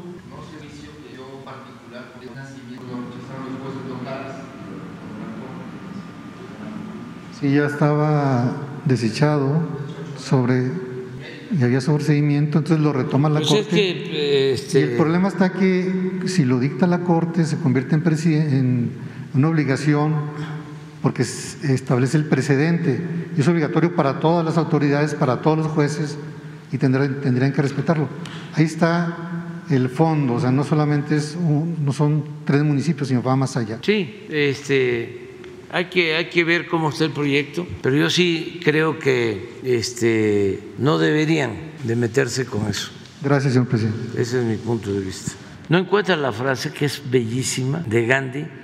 ¿No tienes la carta? A ver, pon la carta de Gandhi a León Tolstoy. Son dos, o sea, son breves, incluso una o dos. Bueno, seguimos. Buenos días. Los saluda su amigo y servidor Oscar González de Radio Relax 104.5 FM.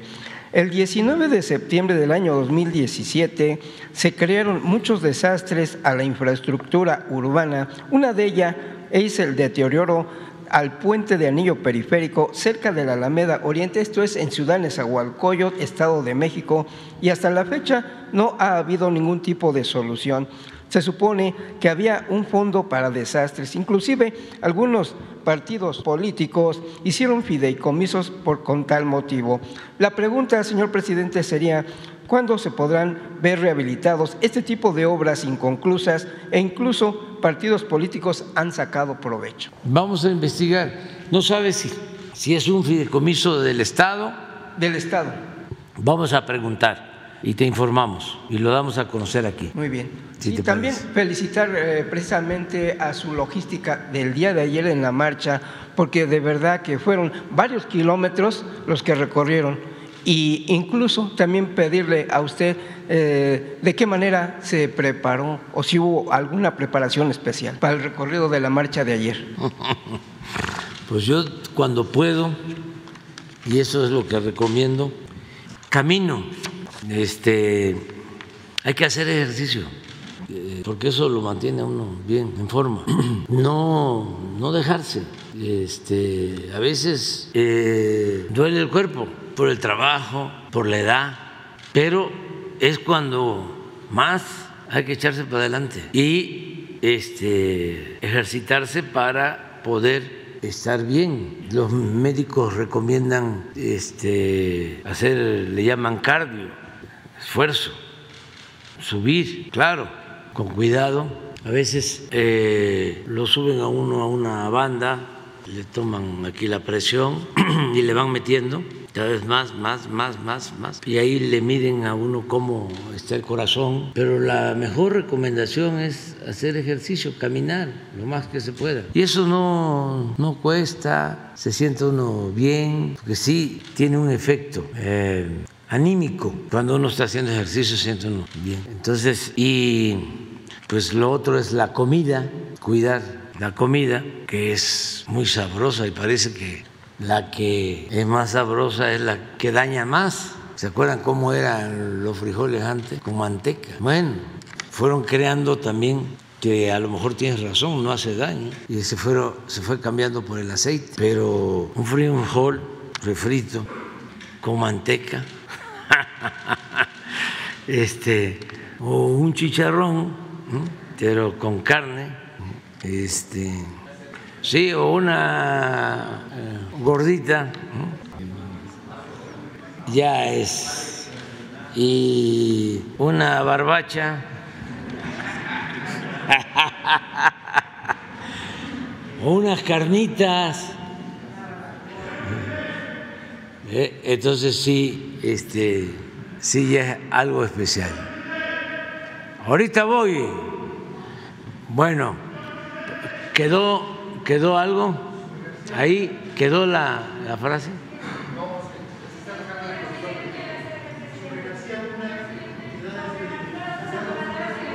¿Eh? A ver. ¿Es la primera vez que yo estoy aquí este, en esta conferencia? Es la primera vez que yo estoy en esta conferencia. Mi nombre es María Martínez, soy periodista, directora de Péndulo Informativo en Aguascalientes. Tengo, bueno, una pregunta que hacerle eh, en el aspecto periodístico y la otra, quiero hacer una, una denuncia que considero que es importante que llegue hasta esta tribuna por la connotación de la, de la situación. Eh, primero que nada, quisiera yo preguntarle a usted, porque es evidente que tiene usted un liderazgo nato se vio ayer en la marcha donde miles de gente se congregaron para estar cerca de usted. ¿Cómo ¿cómo eh, le puede hacer o cuál es su proyecto, presidente, para que ese liderazgo continúe? Porque es evidente que usted es el líder moral de Morena, es el líder de esa cuarta transformación.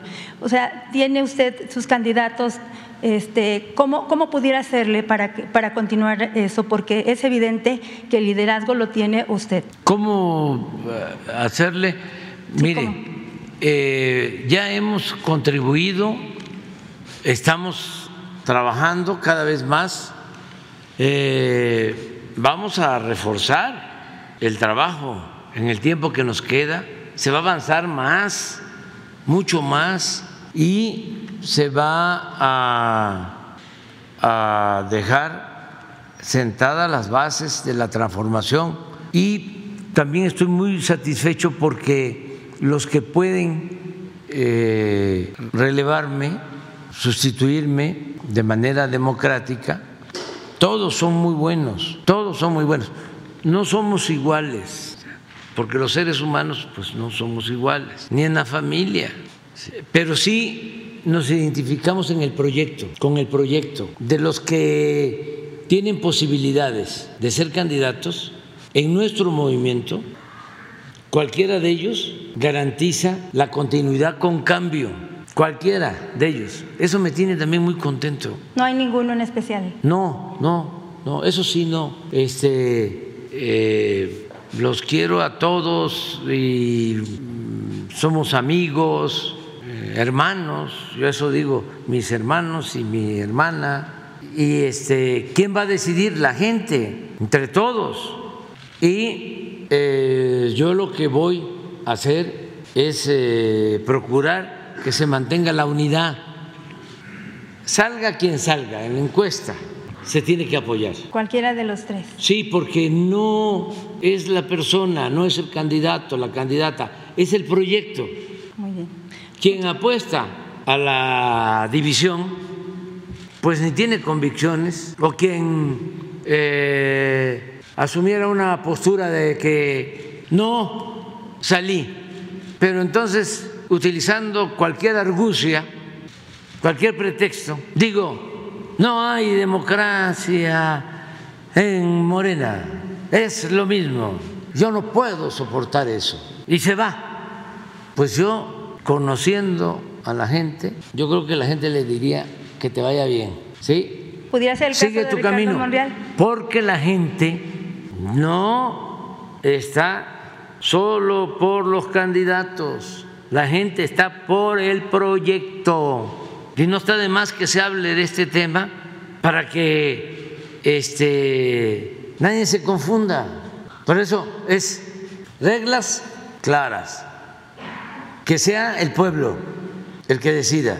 Y una vez que se haga la encuesta y salga el que esté mejor posicionado, ese o esa compañera, y apoyarlo. Y a esa y a ese compañero que salga es al que yo voy a apoyar. No voy a irles a hacer campaña porque eso no me corresponde. Yo nada más me voy a pronunciar. Es decir, fue la gente fue la mayoría, no hubo dedazo, eh, fueron reglas claras y se acabó. Y espero que los que no salgan actúen de manera responsable y digan, vamos, adelante.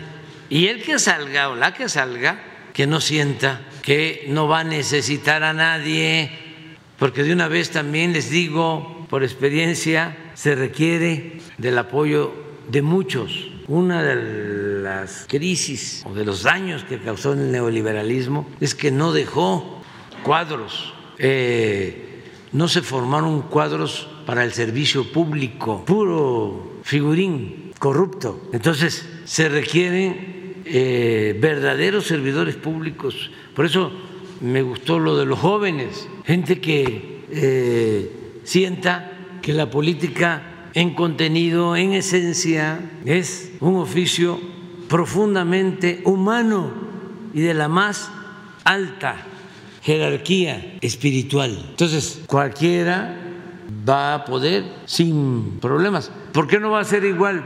Puede ser mejor, porque pues son momentos distintos. A mí me tocó una circunstancia, a ellos les va a tocar otra circunstancia. Y por eso es continuidad en el proyecto con cambio, cambio de servidores públicos, cambios de estilos. No necesariamente tiene que seguir la mañanera. Ellos pueden tener otro sistema, otra forma de comunicar, también eficaz, que no tarde tanto la mañanera, por ejemplo.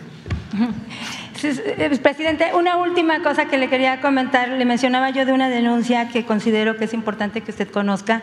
El día de ayer usted mencionaba en su, en su informe eh, que México es un país de libertades en donde se ha privilegiado el respeto a la libertad de expresión. Usted mismo la ejerce aquí todos los días y la ejerce con plena libertad y, en este, y justamente estoy aquí ejerciendo mi derecho a la libertad de expresión. Sin embargo, en los estados no es así. En el estado de Aguascalientes es un estado muy pequeño, sin embargo, existen cacicazgos, de esos que ustedes le llaman conservadores. Y en el caso particular del gobernador Martín Orozco Sandoval, quiero hacer una denuncia pública porque yo fui estoy siendo criminalizada por él. Yo estoy haciendo una investigación en donde puse al descubierto vínculos del exgobernador con grupos delictivos y de funcionarios de la Fiscalía de Aguascalientes. Lo puse a disposición de la Fiscalía General de la República. El señor se dio cuenta que yo lo había denunciado y de inmediato fue y presentó una denuncia en mi contra en la FGR, en la Fiscalía para la Libertad de Expresión, aludiendo que se siente amenazado por mis investigaciones, aludiendo que se siente victimizado por mí. Lo más lamentable es que la Fiscalía de Periodistas le recibió la denuncia siendo esta una fiscalía para, investigar delitos cometidos contra periodistas. No, no, concibo que le haya recibido una denuncia a un gobernador. La, la FGR abrió la carpeta de investigación, la determinó, no se declaró incompetente, la determinó, determinó un ejercicio de la acción penal, pues dicen que si bien es cierto, este, él está ejerciendo su libertad de expresión, lo cierto es que criminalizarme o pretenderme meter a la cárcel por una investigación periodística sería atentar contra mis derechos humanos. Pero ¿qué sucedió con esto?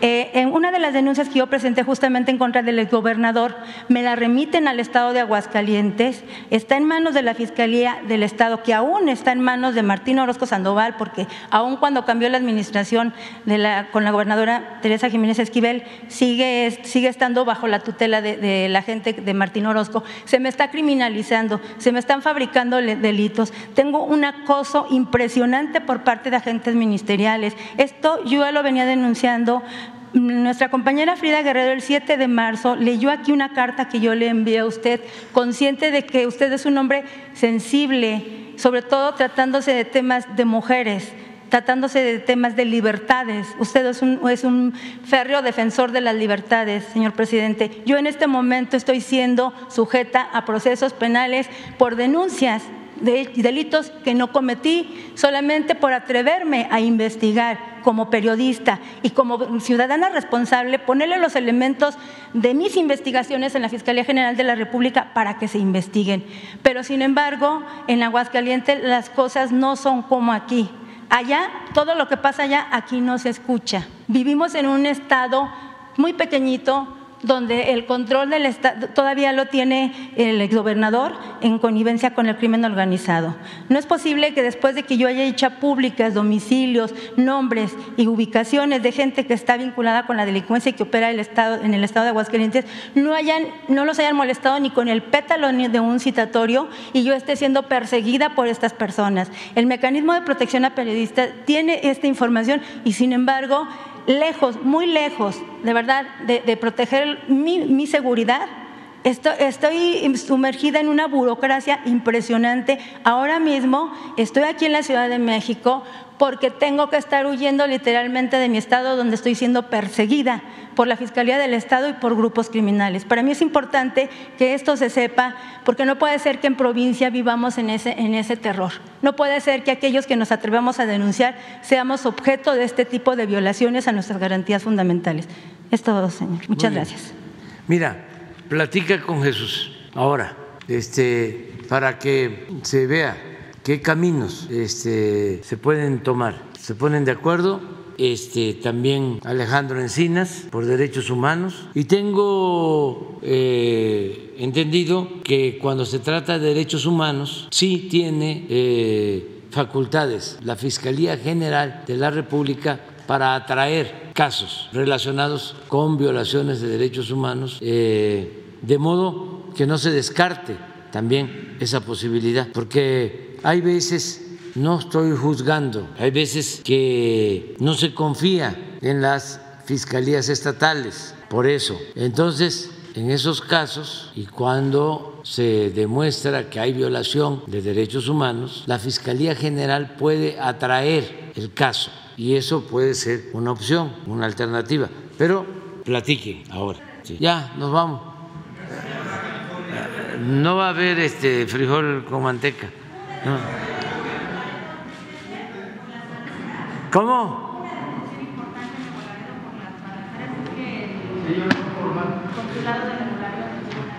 Sí, sí, sí, es una detención importante. Bueno.